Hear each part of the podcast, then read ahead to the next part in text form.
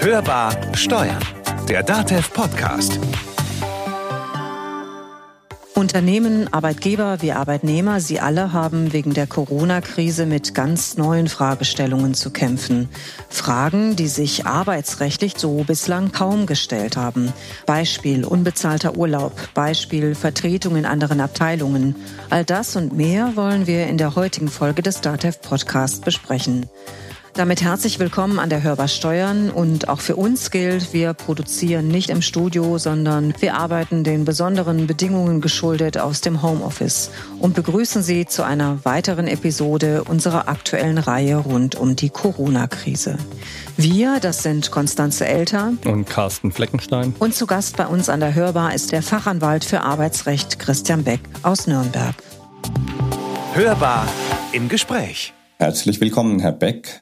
Herr Beck, viele Betriebe haben ja, soweit es geht, bereits auf mobiles Arbeiten umgestellt. Aber dies geht ja nicht überall. Und die Reduzierung der sozialen Kontakte, die durch die Ausgangsbeschränkungen erreicht werden sollen, sind ja auf der Arbeit dann auch schwierig. Was ist jetzt, wenn der Arbeitnehmer ankommt und sagt, mir ist das alles zu heikel hier in der Firma, ich nehme unbezahlten Urlaub? Darf er das? Mit Zustimmung des Arbeitgebers auf jeden Fall. Also es gibt kein Recht auf unbezahlten Urlaub. Ich schulde meine vereinbarte Arbeitsleistung, die muss ich auch erbringen. Wenn der Arbeitgeber zustimmt, äh, könnte natürlich unbezahlter Urlaub gewährt werden. Kleiner Tipp an der Stelle, unbezahlter Urlaub wird von der Sozialversicherungsprüfung manchmal ein bisschen als heikel angesehen. Deswegen diesen Wunsch des Arbeitnehmers auch entsprechend dokumentieren, sich vielleicht so ein alt Urlaubszettel aus ausstellen lassen und das zur Akte nehmen, dass das also wirklich der Arbeitnehmer gewünscht hat. Warum wird das als heikel angesehen? Nun, weil äh, durchaus in Unternehmen vorkommt, dass äh, Mitarbeiter unbezahlten Urlaub nehmen. In Wirklichkeit ist aber keine Arbeit vorhanden. Also man schaut den Mitarbeitern tief in die Augen und fragt sie, ob sie nicht unbezahlten Urlaub nehmen wollen. Der Mitarbeiter sagt in der Regel, ja, natürlich wollte ich das gerade tun. In Wirklichkeit gibt es einfach keine Arbeit. Das kommt leider in manchen Branchen vor und deswegen für unbezahlten Urlaub, damit eben keine Umgehung des Betriebs- und Wirtschaftsrisikos äh, erfolgen kann, wird normalerweise ein Grund gefordert. Also am besten ein Antrag vom Arbeitnehmer und dann wäre man da auf der sicheren Seite. Ja, Herr Beck, jetzt ist es so, dass manche Mitarbeiter vielleicht nicht unbedingt den ein oder anderen Job können, aber dann doch mehr können, als ihre eigentliche Tätigkeit vorsieht. Wie sieht da ein Vertretungskonzept aus, beziehungsweise wie kann es aussehen? Ist es eine Möglichkeit, dass man Vertretung so organisiert, dass man Mitarbeiter Arbeiten ausführen lässt, die eigentlich nicht zu ihrem eigenen Tätigkeitsgebiet gehören?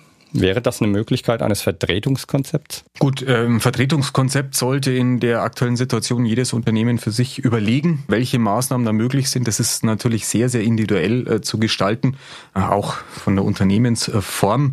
Vielleicht kann man äh, zum Beispiel auch mit Bereitschaftsdiensten äh, und einer Rufbereitschaft was machen. Da stellt sich dann die Frage, ist ein Mitarbeiter dazu verpflichtet, zum Beispiel Rufbereitschaft äh, zu machen? Das ist arbeitsvertraglich zu regeln. Wenn es im Arbeitsvertrag drin ist, wie in vielen Arbeitsvertragsmustern, in jedem Fall. Der andere Aspekt, den Sie angesprochen haben, das ist wieder eine Frage des Direktionsrechts. Also der Arbeitgeber kann nicht nur den Arbeitsort und die Arbeitszeit bestimmen, sondern auch den Inhalt der Arbeitsleistung. Also was der Mitarbeiter konkret tun soll. Wobei hier hm, die Rechtsprechung hm, davon ausgeht, dass der Mitarbeiter normalerweise nur eine gleichartige seinen Kenntnissen und Fähigkeiten und seiner eigentlichen Tätigkeit entsprechende Arbeit auszuführen hat. Also der Vorstandsvorsitzende wird äh, sicherlich nicht als Pförtner eingesetzt werden können und umgekehrt.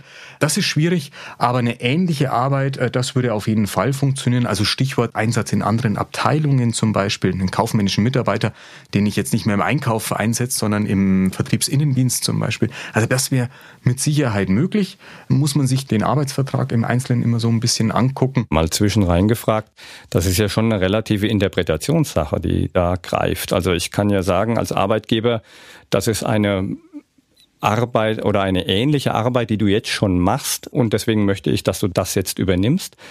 Und der Arbeitnehmer sagt, nö, das kann ich überhaupt nicht. Ja, wenn er es wirklich nicht kann, dann wird der Arbeitgeber auch Probleme haben, das anzuweisen, weil dann bringt die Anweisung auch nichts. Wenn er es könnte und einfach nicht will, dann ist es tatsächlich eine Frage des Arbeitsvertrages, wie konkret der Arbeitsvertrag äh, gestaltet ist. Machen wir also so ein kleines Extrembeispiel. Wenn ein ähm, Mitarbeiter in der Produktion im Arbeitsvertrag geregelt hätte, dass er für eine ganz bestimmte Maschine beschäftigt wird. Nun, und die Maschine würde jetzt ausfallen, weil die zwei Kollegen krank sind, dann dürften sie ihn nicht an eine andere Maschine stellen. Das wäre tatsächlich dann so eng im Arbeitsvertrag geregelt.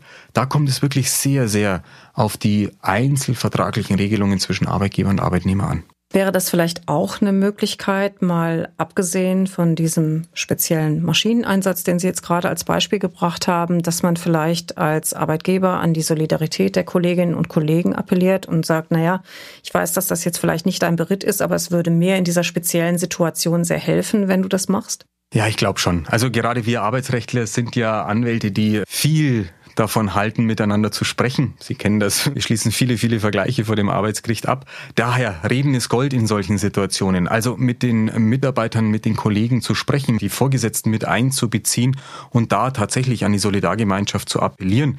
Das äh, sind ja auch äh, im Moment die Vorgaben, die in, aus der Presse kommen, dass man versuchen soll, vielleicht Kinderbetreuung zu organisieren, ähnliche Dinge. Ja, warum sollte das in dem Betrieb nicht funktionieren?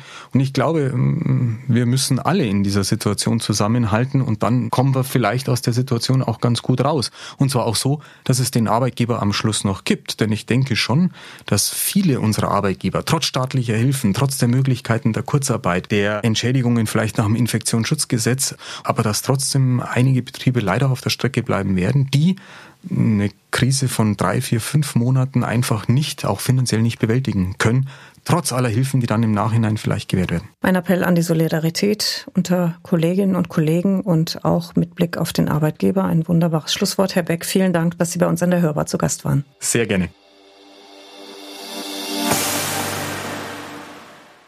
Das war Hörbar Steuern, der DATEV Podcast. Es hat Ihnen gefallen, dann abonnieren, teilen, weiterempfehlen.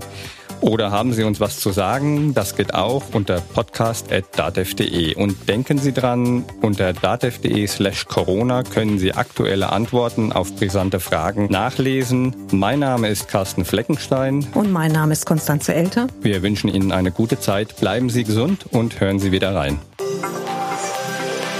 Hörbar Steuern der DATEV Podcast.